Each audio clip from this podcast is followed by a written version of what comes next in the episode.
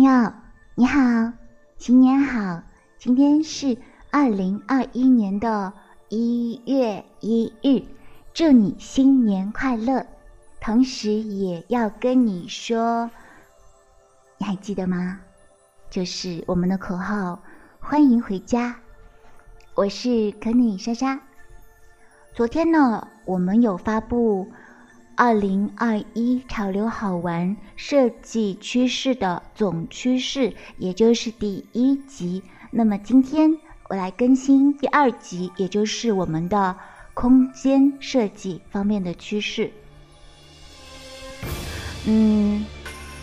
关于空间设计的趋势呢，我们还是要首先回忆一下我们之前提到的总趋势。为什么呢？这是因为。我们接下来每一个细分的领域，每一个板块，其实不管是空间，还是网页，还是视频，还是音乐，很多很多不同的领域，都会和我们的总趋势进行一一的对应。所以说，了解总趋势还是特别特别重要的，这样子你才能找到根源，而不是说抓住一个分支，却不知道来源。好了，我我又啰嗦了好多，现在我们就开始第二期的内容吧。嗯，我们在总趋势里面曾经说过，一共是五大点，分别是 DIY 设计、怀旧设计、黄金和金属色调、有组织的混乱，还有多样性和代表性。那么在空间设计领域呢，它也做了一一的对应。我们首先来说。关于 DIY 设计方面，在 DIY 设计方面呢，主要就是自己动手修复旧物，还有新旧结合这几个趋势。自己动手呢，就是主要体现在一些手工制作，或者是用一些手工制作的材料来作为家居装饰，是目前最流行的一个新趋势了。在修复旧物方面呢，随着我们的藤条或者是一些相关的家具，还有天然纤维，还有纺织品这些，它进行了一个复苏，所以说很多人开始转向一个修复旧物来进行我们下面要说的新旧结合。而这个新旧结合呢，除了它体现在 DIY 设计当中之外，它还和我们接下去要说的一个新极简主义相对应。嗯，大家可能会想，什么是新极简主义呢？我们后面会提到。我们先来说一下，简单的说一下这个新旧结合，它指的就是说选择一种不同的外观，将新旧物品混合在一起。我们可能不会再去使用一些完美的一些物品，不会去使用一些很光滑的一些一些材质，而是用一些粗糙的、有有质感的、有那些触感的这么一些表面来进行处理。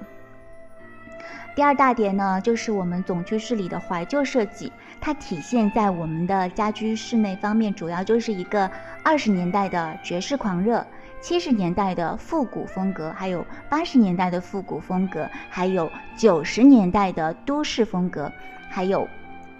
现代古典主义，还有工业室内风格这几个趋势，我们简单的来了解一下。关于二十年代的爵士狂热，它是一个非常引人注目的一个设计趋势，会用一些节日装饰艺术的设计灵感作为家居装饰。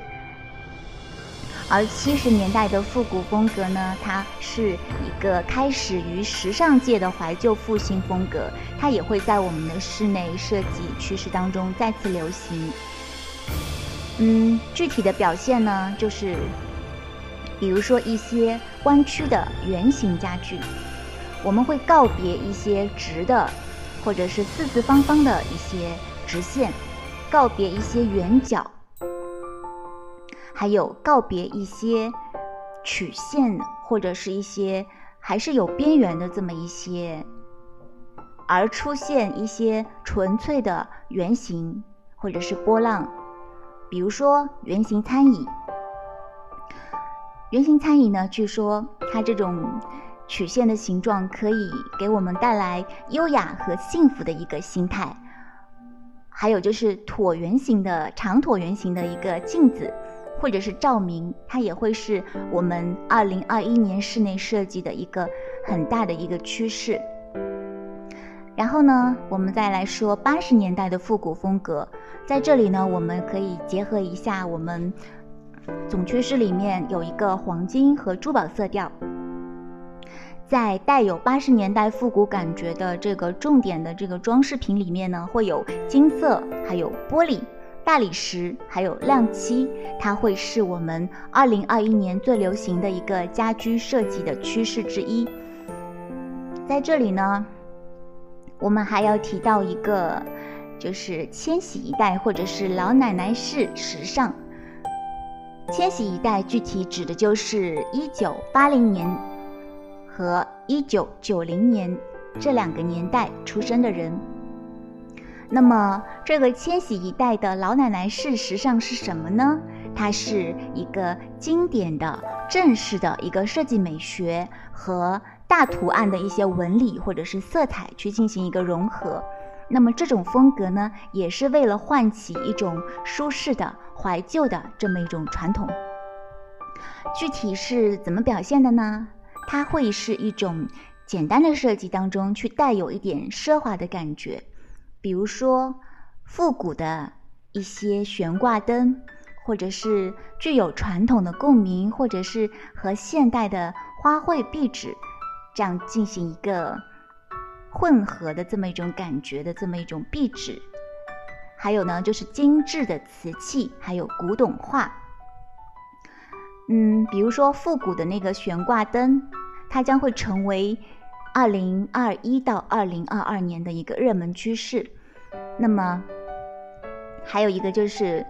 会有一个不寻常的装饰趋势得到更多的追随。比如说，我们会在天花板上去设置壁纸，可能这个在我们国内可能还做的不是特别多，但是在国外已经非常的盛行，就是说。在天花板上来做一个壁纸的这么一个装饰，那这个东西呢，不是说有这个趋势你就非要去做，只是说可以了解一下。还有呢，就是可爱的、质朴的、优雅的、怀旧的、复古的风格，它跟一些材质或者是纹理去进行混合当中，找到一个舒适感，比如说褶皱的边。还有流苏的使用，还有钩针的编织物，还有棉花、格子花这些图案，还有圆点的花纹，还有一些舒适的传统的家具，或者是乡村陶瓷，或者是瓷砖，它们会发挥很大的一个作用。嗯，我们刚才说到的这些物品里面呢，我们具体来稍微展开一下，就是说。我们刚刚说到的这个这些复古的这些元素里面，具体我们来看一下。我们说到了一个壁纸，它会是一些关于一些花卉的，或者是一些嗯自然元素的，会特别特别的流行，而且可能一些自粘性的一些可移动的壁纸呢，它会成为越来越流行的一个趋势，因为可能。嗯，目前可能有很多，比如说租用的，或者是希望有一个就是低成本的方式来升级生活空间这么一批的人群。所以说，因为这个需要，那么这个自粘性的壁纸就是成为一种很好的家居装饰的这么一个材料。还有我们刚才提到的这个天花板壁纸呢，也是因为可能。我们之前受到了一个极简主义的一个就是影响，那现在极简主义正在衰退，所以说不寻常的装饰趋势呢正在就是卷土重来。我们用卷土重来这个词。然后呢，我们刚才提到了就是有一个圆点花纹，这个圆点花纹呢，嗯，在日语里面它可以说成是水玉，那在我们可能。还可以说成是波普的这个波点，那它这个图案呢是非常可爱的，但是它也是非常的复古的。它会将这个复古纹理重新恢复在我们室内设计当中的一个地位，它会作为一个标志性的一个图案。那乡村陶瓷呢，或者是乡村的这个瓷砖呢，它可能会代替一些，就是一些光滑的一些，就是没有纹理的一些材质的这些瓷砖。那么，可能我们一般情况下可以选择，比如说有手工制作的，或者是有机器制作的。那么。手工制作的可能会相对来说会更贵一些，但是他们可能会更有特色，然后更有一些复古的感觉。这个的话可以根据自己的需要去选择。那还有一个呢，就是它还会体现在就是一个非常大胆的颜色和设计。这个呢就是千禧一代的老奶奶是时尚，它主要的一个体现。那么我们再来说一下九十年代的这个都市风格。九十年代的都市风格呢，它又分为，它会有一个非常就是，嗯，非常显著的一个，比如说有一个街头艺术运动，它会带着当代的感觉重新回到我们身边。那这个当代街头风格呢？它会将一个城市美学融入到我们的这个室内设计当中来，这也是一个非常大的趋势。那么，有一个要提到的一个就是霓虹灯。那霓虹灯呢，它是以九十年代家居设计为特色的一个装饰潮流。那么，它也是我们二零二一到二零二二年度的一个室内设计的潮流。我们都知道，在室内设计当中呢，灯光是非常重要的元素，特别是我们提到的这个霓虹灯，它其实不仅能改变房间的气氛，还能改变房间里的人。如果说把它放在画廊的这个墙上，或者是厨房的架子上呢，它也会看起来很棒。所以说，大家不妨可以关注一下这个元素。再下来呢，我们来说一下现代古典主义风格，它是将古典风格带入我们二零二一年开始的这么一个新诠释。其中呢，有一个克拉西斯主义风格。这个克拉西斯主义风格呢，它是将一个古典优雅的法国外观将现代设计相结合，就就是。嗯，会带一些法式的元素，那它也包含了一些流行的古典特征。所以说，无论是在家具设计还是在一些建筑设计当中呢，它都会去跟我们当下的一个设计潮流去进行一个融合。所以说，这种融合反而可以使我们的这个古典永远都在流行当中，而不会过时。还有一个我们要提到的，就是工业室内风格，它也会是一个大趋势。通常呢，它会包含一些，比如说裸露的石雕啦、高天花板啦，或者是木材和金属元素，或者是中性色等元素。那随着我们可能会花更多的时间待在家里，因为可能目前为止我们会受到一个这个。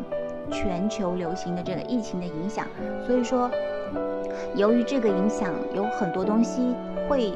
改变我们的生活方式。那这个工业室内风格呢，它也是由于这个影响，我们会花更多的时间待在家里，所以说，它会融合现代跟传统的设计，让我们的家里变成一个居住、工作还有娱乐的一个综合性的场所。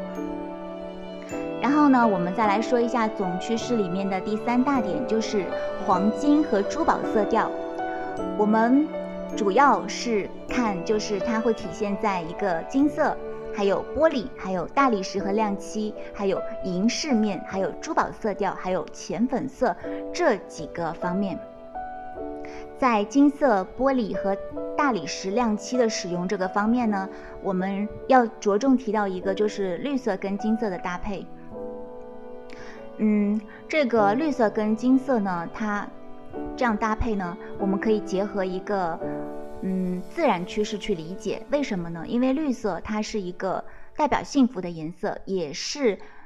符合我们这个自然还有这个环境生态的这么一个总趋势的这么一个颜色。而它跟金色去搭配呢，刚好是可以变化成一种非常精致的组合。它已经成为了我们这个二零二一年度一个室内设计的一个趋势的一个主要潮流。还有呢，就是银饰面，银饰面呢，它非常的酷，但是它可能会觉得很冷，但是它很强大。那么我们首先可能印象最深的就是。很多的一些时装公司，或者是在一些赛季的 T 台上面，会用到这个银饰面，这个银色的元素。那么我们在家居当中也出现了一种，比如说用这个银锤黄铜变水效果的装饰，这种不寻不同寻常的趋势呢，它已经就是把这种自然元素、水元素体现出来。带给我们一种平静祥和的一种自然的感觉，它也是跟我们的自然趋势、生态趋势相对应的。还有呢，就是提到一个珠宝色调浅粉色，它也会非常的流行。那么，我们再来说第四大点，第四大点呢，就是有组织的混乱，它也是总趋势里面一个比较。比较主要的一个大的一个区块，那么它体现在家居设计方面呢，主要就是一个，嗯，新极简主义，还有开放式收纳，还有混合纹理这几个方面。刚才我们一开始就已经提到了这个新极简主义，到底它跟极简主义有什么区别呢？我们来详细的说一下，就是因为在这个全球受到这个疫情影响的这个。时期，原本的极简主义，它本身这个潮流就是已经在慢慢的没落。为什么这样说呢？就是它正在开始，就是让位给更多有层次的、有一些收纳空间的，或者是一些折中的空间。为什么我们说这个极简主义不能成为一个长久的、可持续的一个设计选择呢？有一部分原因确实是由于这次。这个全球这个疫情的这个影响，所以说我们来维护这么一种极简的一种风格，仿佛就是变成了一件琐事。为什么呢？因为我们的家里可能需要累积或者是储备很多的物品，或者是一些解决的方案。那但是这些解决方案在某种程度上面是局限于我们任何一个特定家庭的表面积的。所以说，我们不可能生活在一个没有任何遗漏的这个家里。所以说，在二零二一年，朝着最大化外观的引力将成为更实用的一个选择。而随着这个最大主义风格回归呢，我们将在二零二一年去禁止一个中立，因为设计它是关于探索。关于实验和反映我们的个性的，所以说在二零二一年，我们将继续倾向于更多的色彩、视觉趣味，还有有趣的设计。那么，我们说到这个新极简主义，那就要提到有一些原本在极简主义里面的一些主流元素，它会进行一些衰退，比如说白色的衰退、灰色的衰退，还有配套家具的一个衰退。提到一个。白色的衰退呢？我们曾经就是可能认为白色它是一直都是在设计当中是占主导地位的，的确也是这样。但是现在呢，已经不仅仅是这个样子了。特别是在一些高端的市场当中，可能会再次去拥抱一个异域风情，或者是稀有的宝石，或者是细节图案。那么，可能很多人都认为说，在我们的室内在我们的空间里面，如果说能够拥抱更多的色调，会让我们每天可能拥有更愉悦的心情，每天多笑一点。而灰色的衰退呢，它在这边我们要提到，要跟我们这次潘通二零二一年的这个嗯流行色要给它区别开来，因为灰色的衰退它仅仅是在某些方面，而不是说在全范围内去进行一个衰退。比如说，我们提到这个灰色的厨房内饰，嗯，有段时间可能这个厨房里面用这个灰色系可能会比较多，但是在二零二一年开始呢，这个灰色的厨房可能会不那么受欢迎了，因为灰色的厨房内饰看起来可能会觉得冷冰冰的，缺乏特色。那一些更大胆的颜色呢，会出来，就是会来给我们这个厨房空间来增添更多的一个趣味。那我还有一个就是配套家具的衰退，这个的话，就是我们可能稍微理解一下就能明白为什么这个配套家具它也会进行一个衰退了。那么这个新体验主义到底是什么呢？就是它会。包含一些建筑线条，或者是跟一些高品质的这个艺术设计去进行一个融合，会将我们这个新旧物品混合在一起，然后达到一个新的这么一种感觉。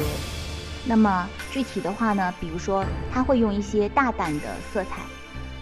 原来的话呢，我们的一些中性色是风靡一时的，但是我们提到了二零二一年会带来。大胆的色彩来填满我们整个空间，那很多人认为这个趋势其实就是因为人们跟外部世界的一个长期的脱节，然后他们渴望用一些有趣的颜色来增加自己的个性，所引发了这个。还有呢，我们刚才提到这个厨房的颜色可能灰色会衰退，那么。这个色彩缤纷的厨房是什么意思呢？就是说，它其实是对照着一个怀旧的一个趋势了。比如说，嗯，比如说我们之前提到了一个绿色，那么这个绿色可能会是二零二一年一个最大的关于这个厨房的潮流之一，因为绿色它是一个蓝色和黄色的混合，所以说它既能够去搭配一个冷色调，又能去搭配一个暖色调。特别是如果是绿色的这个橱柜，如果是跟一些大理石柜台去搭配的，它可以突出这个石材当中的一个纹路，是非常好的这么一种效果。还有一个呢，就是我们提到一个单色系的一个空间。单色系的这个空间，它不是代表着就是不是代表着就是很很干净，或者是嗯颜色上面就是很很浅，或者是。就是它其实也是一个非常跳跃、热门的这么一个颜色趋势，去进行一个打造。比如说流行的绿色系，或者是芥末色。那还有提到一个，比如说一个极简、极简风格的一个粉色，它是一个非常流行的这么一个柔和的色调，它会。带来非常大的这么一个乐趣，通常呢，它会被运用到很多的这个商业空间当中去。那在家居空间当中，它也是非常受欢迎的。还有呢，就是我们提到一个开放式收纳。开放式收纳是什么意思呢？就是说，我们会把这些柜子的门去掉，因为它们打开了空间，反而会让我们感觉房间更大、更明亮。然后可以来展示你最喜欢的一些陶器或者是配件，可以让我们的空间更有个性、更有色彩。特别是当一些彩色的这些器皿排列在一起的时候，它会看起来好像是某个系列。那如果是单色系的这些呢，可能它会看起来又比较有个性。只要你自己进行合理的搭配，它们都能发挥出不同的一个带有我们人间。烟火的这么一个生活气息的这么一种生活空间，还有一个呢，就是混合纹理了。那混合纹理呢，它其实是一个连接自然和我们人类感官的一个幸福的设计趋势。在我们的空间里面，在我们的这个室内里面有不同的纹理呢，可以促进我们就是更加愉悦的这么一种生活方式。在这里呢，我们要提到一个非常。嗯，就是应该说也是一个新的趋势吧，就是手绘设计。我们曾经在我们看到过有很多手绘墙或者是一些手绘的一些家居里面的，但是我们现在要说到这个手绘，完全不同于以往的这个手绘的，它反而是一种更像我们这个设计师画的手稿，或者是进行一个嗯初步就是绘图设计的时候。这么一种黑白画的这么一种效果，它也被称为就是这种手稿设计，它会在我们这个室内空间里面就是成为一种最新的潮流。那可能有些人会觉得我这样子说，你不一定能明白它是什么样子的，或者是，嗯，你想看一下它是什么样子的。其实，在我们的公众号的这个文章里面，它都是有具体的这个参考的这个图片。那可能后面我们也会出视频版。那因为时间问题，我们要先把这个信息传达给你，所以说这一次呢，我们就先用音频的方式。如果说之后出了这个视频版，我们会同步去更新。如果说你想要看一下文章的内容，可以给我们留言。嗯，我们再来说第五大点，就是多样性和代表性。多样性跟代表性呢，是主要体现在智能家居、还有生态设计、还有多功能空间、还有一个大胆的色彩，还有就是一个幼态风格这几大趋势。关于智能家居呢，其实它不是一个新的趋势，但是它会在我们的一段时间内，应该说它会一直流行。这是从我们的这个具体生活需要来看的。因为我们很多可能就是已经倾向于这个智能技术对我们生活带来的一个帮助和方便。那么在这里呢，我们会提到一个小例子，就是大西洋的灵感。在我们最新的一个时装设计这个系列当中呢，设计行业他们会使用一些工具或者是投影，来唤起就是我们对自然的一个责任保护意识。我们可能会看到一些关于自然的一些。就像我们之前提到的一个水元素，它其实也是一个自然的感觉。很多东西它都会跟自然去进行一个结合，来激发我们对自然的这么一种意识。那生态设计呢，它其实就是说对大自然的热爱。那这种热爱呢，它已它是可以追溯到我们的二十世纪八十年代，使用设计来帮助我们减轻压力，来创造一个。嗯，幸福感，或者是提高这种幸福感。那在过去的一年呢，我们其实都已经经历过关于这个疫情带给我们的一个非常不好的这么一种感受吧。所以说，可能会有一些隔离，可能会有一些就是失去的东西。那么，为了让我们的幸福感去增加，可能我们会需要一些自然元素，或者是大量的植物。或者是一些室内的植物，或者是一些改善我们的照明，或者是摆放我们的家具，让我们可以更好的去欣赏关于户外的风景。那么生态设计它体现在一些可持续材料方面呢？嗯，主要是有一些，比如说石英啦、玻璃啦、三 D 的墙面覆盖物，还有石膏墙、有机棉、再生聚酯，还有低冲击亚麻等纺织品，还有木质或者是藤制家具、贝壳或者是稻草或者是其他材料，或者是植物或者是一些干花。那么还有一个就是体现在一个自然风格的这个色彩。我们先来说一下关于这个可持续发展的这些材料，或者是有机材料吧。它应该是一个，也是从前几年开始就开始流行了。那么提到这个玻璃呢，它是一种非常关键的可持续材料。玻璃可以说它是，比如说玻璃折叠墙或者是分割墙，它可以创造一个室内跟室外生活之间的一个动态联系。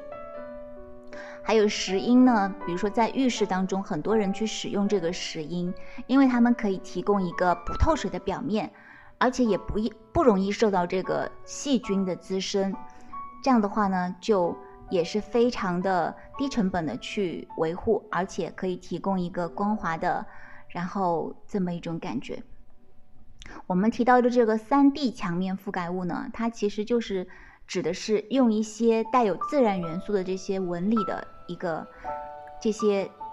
凹凸不平的这么一个墙面的感觉，我们可能可以用一些材质去达到这么一个效果，就是让我们的墙面看起来仿佛就是一些植物或者是一些其他一些自然元素的这么一种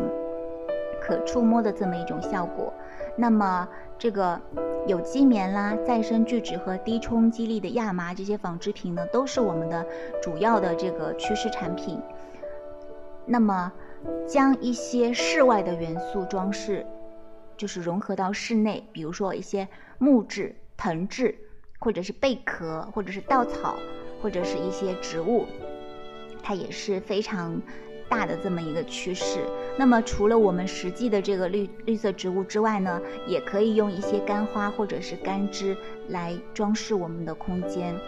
那么关于这个藤条或者是柳条的这个家具呢，它也是应该说从前两年开始就已经在流行了，而且也会在未来几年一直流行。因为这些天然材料呢，可以给我们我们的这个家居装饰可以增添一些温暖和轻盈。那么提到这个自然风格的色彩呢，它是主要体现在，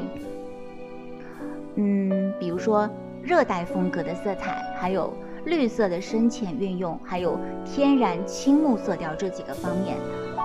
那么关于这个多种深浅的这个绿色呢，也就是说，只要是绿色，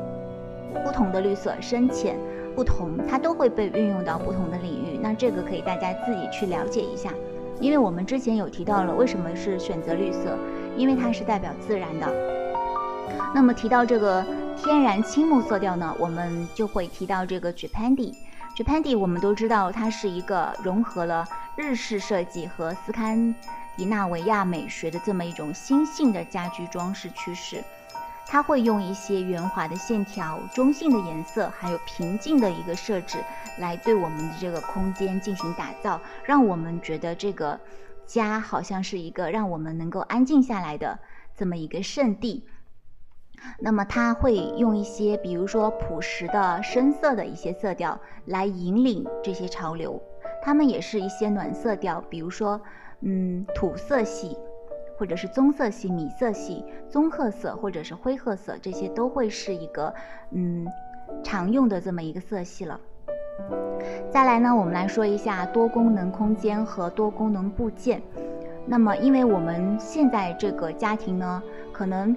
不会有一些固定的一些空间。这个其实我在去年也说过，可能我们会有一个空间，它既是生活的，又是。供我们用餐，又是供我们烹饪的，又是供我们学习或者是工作的，